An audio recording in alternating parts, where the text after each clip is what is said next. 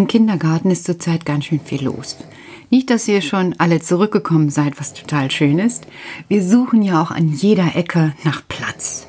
Nach Platz, damit nicht so viele Kinder auf einmal in Räumen sind, dass sich alles besser verteilt, weil das ist für diesen Virus dann schwieriger, dass er jemanden kriegen kann. So würde ich das mal sehen.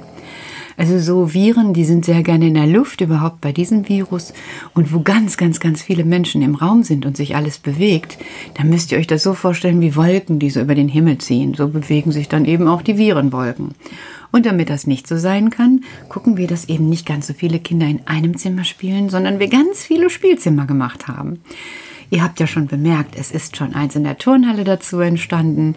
Die Kleinen haben in der Halle die schöne kleine Schaukel bekommen. Und im Nebenhaus ist auch schon ein Zimmer, wo auch gespielt wird. Total toll. Und draußen natürlich bei fast jedem Wetter. Wir sind auch draußen gewesen, die Erwachsenen. Also der Rasim, der Robert, die Nicole, die Andrea, der Papa von der Svea und der Olli. Wir sind draußen gewesen. Wir haben da so richtig reingehauen, weil ihr habt ja gesehen, es kam ein großer LKW den einen Tag. Soll ich euch mal was verraten? Der ist erst eine Stunde immer so an der Josefstraße rauf und runter gefahren, weil der hat sich nicht getraut, in die Einfahrt reinzufahren. Und der hat sich auch nicht getraut, an der Straße stehen zu bleiben. Ja, du, das war auch ein Riesending. Also der war noch höher als der Wagen, der den Container gebracht hat. Und darin war jede Menge Rindenmulch, Erde und Sand. Das haben wir so gemacht, weil jedes Jahr der Sandkasten neuen Sand braucht. Und weil ich noch an einigen Stellen neuen Rindenmulch brauchte. Und Rindenmulch ist etwas, da sieht man so, ich sag mal, 150 Säcke und denkt, ach, das ist doch ganz schön viel. Da kann die Petra die ganze Josefstraße mit rauf und runter belegen. Ist nicht. Das Zeug, kann ich euch ja nur sagen, weil ihr das gesehen habt, war blitzschnell weg. Ich muss sogar nachbestellen. Ja, ich habe schon nachbestellt, neues nachbestellt und nochmal Sand, damit wirklich alles da ist, wenn das Wetter nur ein Zacken wieder schöner wird oder auch einfach so bleibt. Wir haben alles da. Was eben ist, eure Eltern werden sich wundern, aber die sind ja klug genug, euch in den nächsten Wochen nur alte Sachen anzuziehen, die ruhig mal schmutzig werden dürfen. Weil dieser Rindenmulch ist ein extra zertifizierter Spielplatzmulch, so heißt das. Aber den habe ich in Rot bestellt und dann ist er mit Lebensmittelfarbe gefärbt und dann färbt er ein bisschen aus. Ist nicht schlimm, wenn man alte Sachen anhat, macht das gar nichts. Wenn man natürlich ein weißes Sonntagsjäckchen anhat, hm, dann hat man hinterher eine Kunstjacke. Wem das nicht, wen das nicht stört, bitte. Ansonsten bitte einfach olle Kindergartenklamotten. Ihr habt uns heute gesehen, mich gesehen. Ich ziehe dann auch die ältesten Sachen an und meine alten Gummischuhe und gut ist. Und dann wird gemacht und getan und es sieht schon so schön aus. Ich bin da so richtig stolz, wenn das so schön aussieht. Wirklich sehr schön. Wir haben jetzt sogar hinten einen ganz kleinen Spielplatz gemacht. Da können auch Kinder spielen. Da ist ein Mini-Sandkasten. Habt ihr das schon gesehen? Also wenn man so vorne steht, wo die Fahrräder stehen und da einmal über den Zaun äugelt, dann sieht man das total knuffig. Also ich überlege ja noch, ob ich da so kleine Blumenkästen vielleicht noch, langsam, langsam, nicht so viel auf einmal. Oder Oh, da vielleicht so ein kleines Hochbeet. Oh, die kommen ja auch irgendwann. Äh, jetzt aber Petra. Hm. Ja, ich finde immer, man, man kann immer überlegen und es lässt sich immer was verbessern. Ich mag das. Ich mag denken. Mhm. Heute zum Beispiel hat mir eine Mama gesagt, weißt du, ich bin mal gespannt, ob du das auf Sendung bringst, wenn der Herr Quatscheviel und du ihr das Hochbeet aufbaut. Da hat sie auch drüber nachgedacht. Ich habe da auch schon drüber nachgedacht und Herr Quatscheviel auch. Der hat das dann anders gesagt, weil jeder Mensch ist anders. Der hat dann nur gesagt, was machst du denn, wenn das Hochbeet gar nicht über den Zaun passt? Und dann habe ich gesagt, das kommt doch zerlegt an. Dann hat er gesagt, also muss man das zusammenbauen. Und ich habe nur gesagt, mhm. Und war erstmal still. Den Rest konnte sich Herr Quatscheviel ja dann denken. Mhm. Bin mal gespannt. Eigentlich müsste es bald, bald, bald, bald kommen. Ihr werdet es wissen. Ich werde euch auf dem Laufenden halten. Ja, so ist das mit dem verschiedenen Denken der Menschen. Menschen denken höchst unterschiedlich. Es gab zum Beispiel einen Lehrer in meiner Schulzeit, der hat auch anders gedacht. Das war ein ganz junger Lehrer, das war total lustig. der hatte einen Bruder in der Schule, der auch bei uns Lehrer war. Und dann ist er eben auch Lehrer geworden. Und dann haben die zum Teil eine Klasse, nämlich meine Klasse, als Brüder unterrichtet. Weil der Jüngere, der musste noch ein bisschen lernen. Das heißt Referendarzeit. Und dann gibt es auch irgendwann eine Prüfung. Und für diese Prüfung wollte der etwas ganz Besonderes machen. Der hat eine Geschichte rausgesucht, die fand ich total spannend. Und die sollten wir lesen und dann wollten wir darüber sprechen, weil zu seiner Prüfung sollte auch der Schulrat kommen. Schulrat ist was ganz Wichtiges bei Lehrern, jawohl. Und dann ist es tatsächlich so gewesen, dass an dem Tag, wo es eben alles losgehen sollte, der Schulrat kam. Ja, wir haben dann vorher die Geschichte schon ein paar Mal gehört gehabt. Ich klicke gerade, weil ich mir jetzt die Geschichte raussuche. Jetzt ist ja aber so viel Werbung. Also bei einigen Seiten ist das echt doof, weil die Werbung, die mag ich nicht. Und außerdem lässt sich dann so schlecht was hier sehen. Da gehen nämlich dann auch Texte richtig weg. Das ist ja blöd. Kann, ja, Zeit und Pilze zusammen und Kräuter. Ich probiere das mal hier gerade aus. Hm, nee, lässt sich anders nicht öffnen. Ich bemühe mich, alles zu lesen. Also die Geschichte, die er sich damals ausgesucht hat, die hieß Die Waage der Balex. War wohl damals modern, weil es von Heinrich Böll war. Also haben wir auch so sechste Klasse, muss man sich mal vorstellen, so einen Böller bekommen. Mir hat die Geschichte gut gefallen. Ich lese euch die erstmal vor und dann sage ich, wie die Geschichte in der Schule ausgegangen ist, weil die war ein bisschen doof ausgegangen. In der Heimat meines Großvaters, also für die Kleine, die ist ein bisschen schwierig, aber macht nichts. Man kann ja das nur behalten, was man möchte. In der Heimat meines Großvaters lebten die meisten Menschen von der Arbeit in den Flachsbrechfeldern. Seit fünf Generationen atmeten sie den Staub ein, der den zerbrochenen Stängeln entsteigt. Geduldig und fröhliche Leute, die Ziegenkäse essen und Kartoffeln und manchmal auch ein Kaninchen. Kamen die Kinder aus der Schule, mussten sie in den Wald gehen und je nach Jahreszeit Pilze sammeln und Kräuter. Waldmeister und Thymian, Kümmel und Pfeffermünz, auch Fingerhut. Im Sommer, wenn sie das Heu von ihren mageren Wiesen geerntet hatten, sammelten sie die Heublumen. Einen Pfennig gab es fürs Kilo Heublumen, die in der Stadt in den Apotheken für 20 Pfennig dann an nervöse Damen verkauft wurden. Also die Kinder bekamen ein Pfennig für die viele Arbeit und für 20 Pfennig wurde es verkauft. Sind 19 Pfennig mehr. Weit in die grüne Dunkelheit der Wälder krochen die Kinder im Herbst, wenn die Feuchtigkeit der Pilze aus dem Boden treibt. Fast jede Familie hatte ihre Plätze, an denen sie Pilze pflückte. Plätze, die von Generation zu Generation weitergeflüstert wurden. Ihr merkt gerade, das ist eine alte Geschichte. Weil in dieser alten Geschichte gehen die Kinder tatsächlich alle arbeiten. Das ist heute bei uns nicht mehr so. Aber in vielen Ländern der Erde ist es tatsächlich immer noch so, dass die Kinder arbeiten gehen müssen, damit die genug zu essen haben. So wie hier die Kinder eben auch. Die Wälder gehörten den Baleks, auch die Flachsbrechen. Die Baleks besaßen im Heimatort meines Großvaters ein Schloss, und die Frau des Familienvorstandes jeweils hatte neben der Milchküche ein kleines Stübchen, in dem Pilze, Kräuter, Heublumen gewogen und bezahlt wurden. Dort stand auf dem Tisch die große Waage der Balex. Ein altes, verschnörkeltes, mit Goldbronze gemaltes Ding. Schon die Großeltern meines Großvaters hatten vor dieser Waage gestanden, die Körbchen mit Pilzen, die Papiersäcke mit Heublumen in ihren schmutzigen Kinderhänden – Gespannt hatten sie zugesehen, wie viele Gewichte Frau Barleck auf die Waage werfen musste, bis der pendelnde Zeiger genau auf dem schwarzen Strich stand. Dieser dünnen Linie der Gerechtigkeit, die jedes Jahr neu gezogen werden musste. Dann nahm Frau Barleck das große Buch mit dem braunen Lederrücken, trug das Gewicht ein und zahlte das Geld aus. Pfennige oder Groschen und sehr, sehr, sehr, sehr selten mal eine Mark. Eines der Gesetze, die die Baleks dem Dorf gegeben hatten, hieß, keiner darf eine Waage zu Hause haben. Das Gesetz war schon so alt, dass keiner mehr darüber nachdachte, wann und warum es entstanden war. Es musste einfach geachtet werden. Wer es brach, wurde aus dem Flachsbrechen entlassen, dem wurden keine Pilze, kein Thymian, keine Heublumen mehr abgenommen.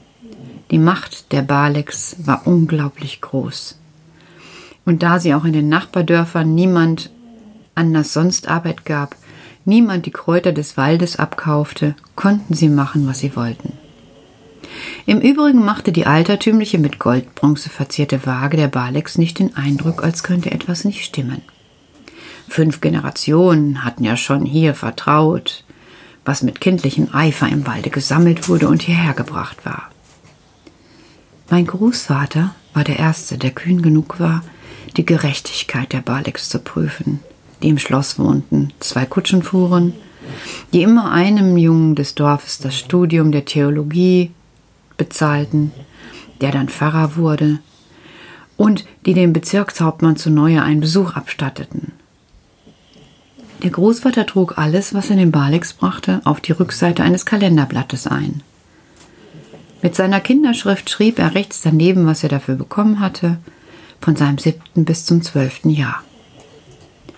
Als er zwölf Jahre alt war, kam das Jahr 1900 und die Baleks schenkten jeder Familie im Dorf ein Viertel von echten Kaffee, weil der Kaiser, den es damals gab, die Baleks geadelt hatte. Es gab ein großes Fest im Schloss. Aber am Tag vor dem Fest schon wurde der Kaffee ausgegeben in der kleinen Stube, in der seit fast 100 Jahren die Waage der Baleks stand, die jetzt Balek von Bilgan hießen. Eben vornehm, mit einem großen Schloss. Mein Großvater hatte den Kaffee für vier Familien abzuholen. Er ließ sich von Gertrud, der Magd, die fertigen Achtel-Kilo-Pakete vorzählen und blickte auf die Waage, auf deren linken Schale das Halbkilostein liegen geblieben war. Frau Balek von Bilgan war mit den Vorbereitungen fürs Fest beschäftigt. Als Gertrud nun in das Glas mit sauren Bonbons greifen wollte, um meinem Großvater einzugeben, stellte sie fest, dass das Glas leer war. Gertrud lachte Warte, ich hole neue, sagte sie, und mein Großvater blieb mit den vier Achtel-Kilo-Paketen, in in der Fabrik verpackt und verklebt worden waren, vor der Waage stehen, auf denen jemand den Halbkilostein hatte liegen lassen. Mein Großvater nahm die Kaffeepaketchen und legte sie in die leere Waagschale. Sein Herz klopfte heftig als er sah, wie der schwarze Zeiger der Gerechtigkeit links neben dem Strich hängen blieb. Die Schale mit dem Halbkilostein unten blieb und das halbe Kilo Kaffee ziemlich hoch in der Luft schwebte. Sein Herz klopfte heftiger. Er suchte aus seiner Tasche Kieselsteine. Drei, vier, fünf Kieselsteine musste er neben die vier Kaffeepakete legen, bis die Schale sich senkte und der Zeiger endlich auf dem schwarzen Strich lag. Mein Großvater nahm den Kaffee von der Waage, wickelte die fünf Kieselsteine in sein Sacktuch.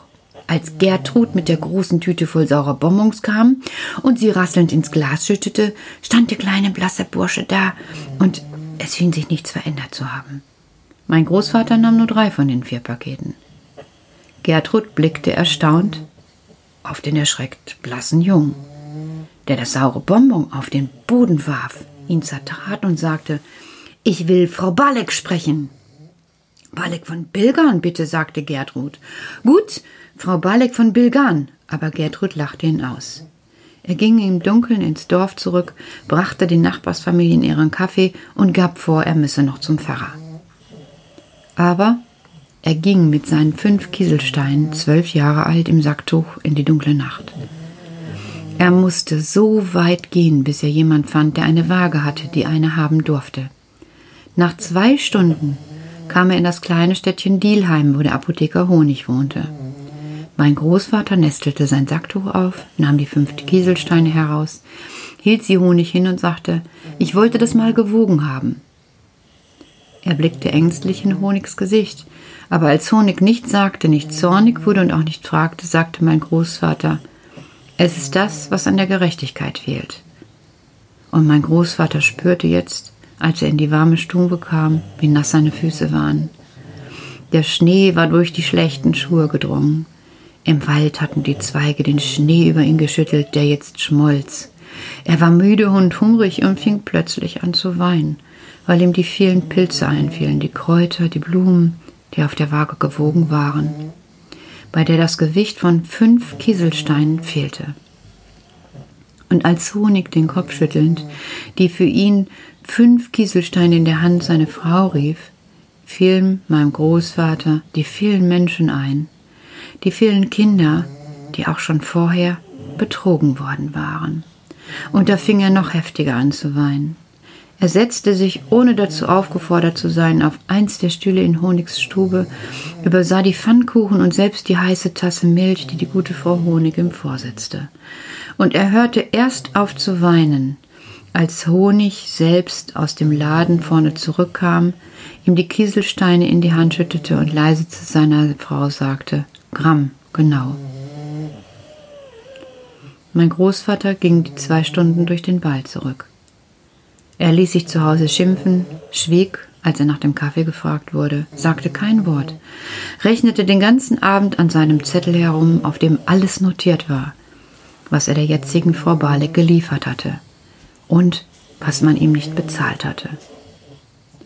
Als um Mitternacht des neuen Jahres die Böller zu hören waren, da dachte mein Großvater immer noch an die vielen Kinder. Er dachte an seinen Bruder Fritz, seine Schwester Ludmilla, dachte an die vielen hundert Kinder, die für die Balix Pilze gesammelt hatten, Kräuter und Blumen. Und er weinte diesmal nicht, sondern erzählte seinen Geschwistern von seiner Entdeckung. Als die Balix am Neujahrstag zum Hochamt in die Kirche kamen, das neue Wappen schon, blickten sie in die harten und blassen Gesichter der Leute, die alle auf sie starrten. Sie hatten im Dorf Girlanden erwartet, am Morgen ein Ständchen und Hochrufe. Aber das Tor sah wie, das Dorf sah wie ausgestorben aus. In der Kirche wandten sie sich um, aber es wurde noch nicht mal eine Festpredigt gehalten.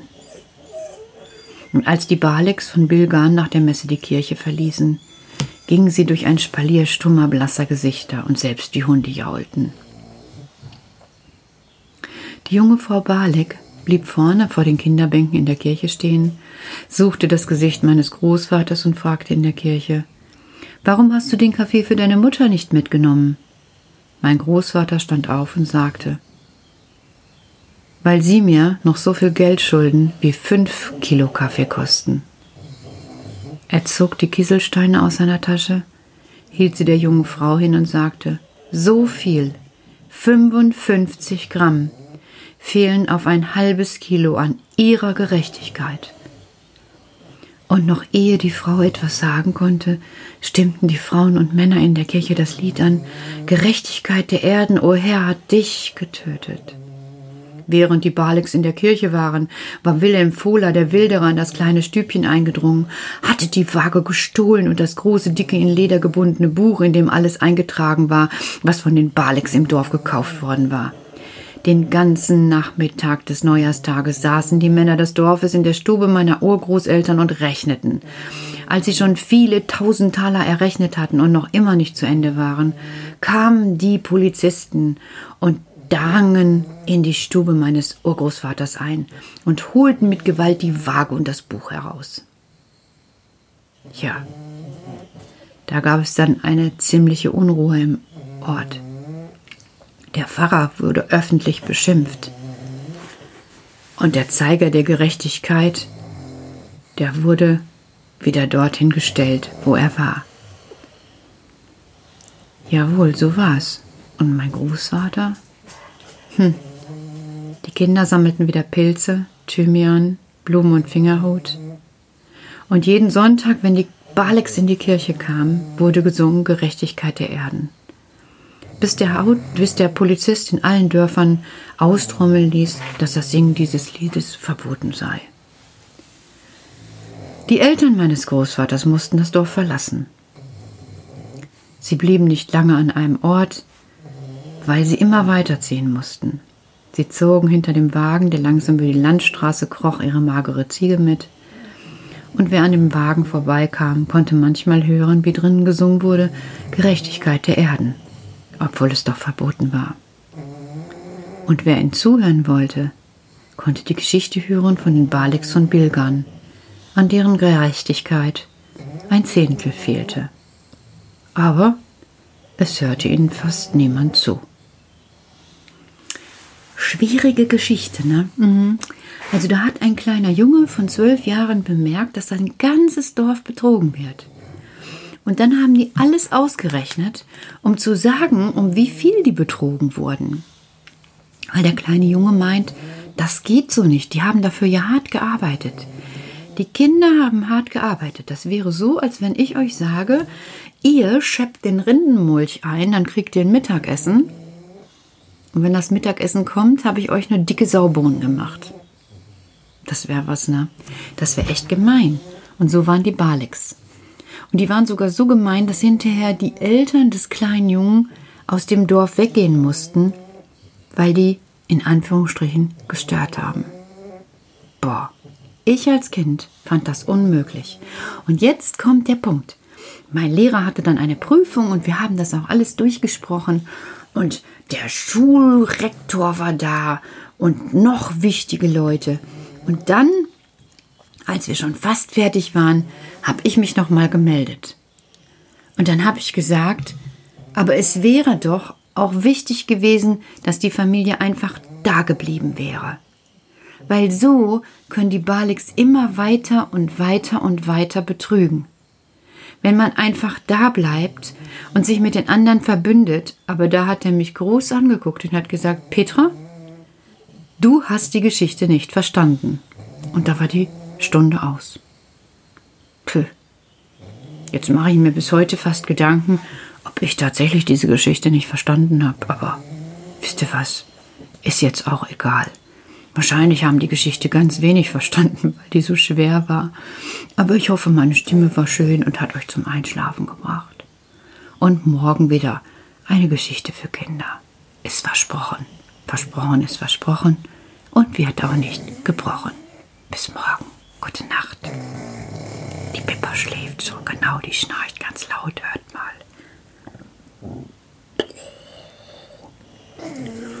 Genau, das war die Pippa. Gute Nacht, Kinder. Lalelu, nur der Mann im Mond schaut zu, wenn die kleinen Babys schlafen. Drum schlaf auch du.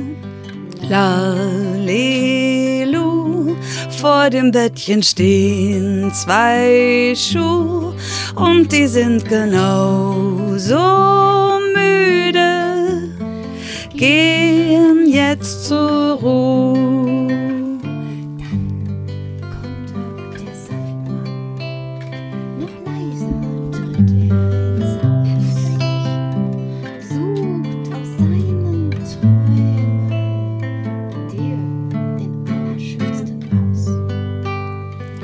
Lalelu, nur der Mann im Mond schaut zu, wenn die kleinen Babys schlafen. Drum schlaf auch du. Lalelu, vor dem Bettchen stehen zwei Schuhe und die sind genauso müde gehen jetzt zur Ruhe. Sind all die Sterne dann oben am Himmel erwacht, dann sing ich dir so gerne ein Lied zu dir durch die Nacht. Lalelu, nur der Mann im Mond schaut zu, wenn die kleinen Babys schlafen. Drum schlaf auch du, Lalilu. Vor dem Bettchen stehen zwei Schuhe und die sind genauso müde. Gehen jetzt zur Ruhe.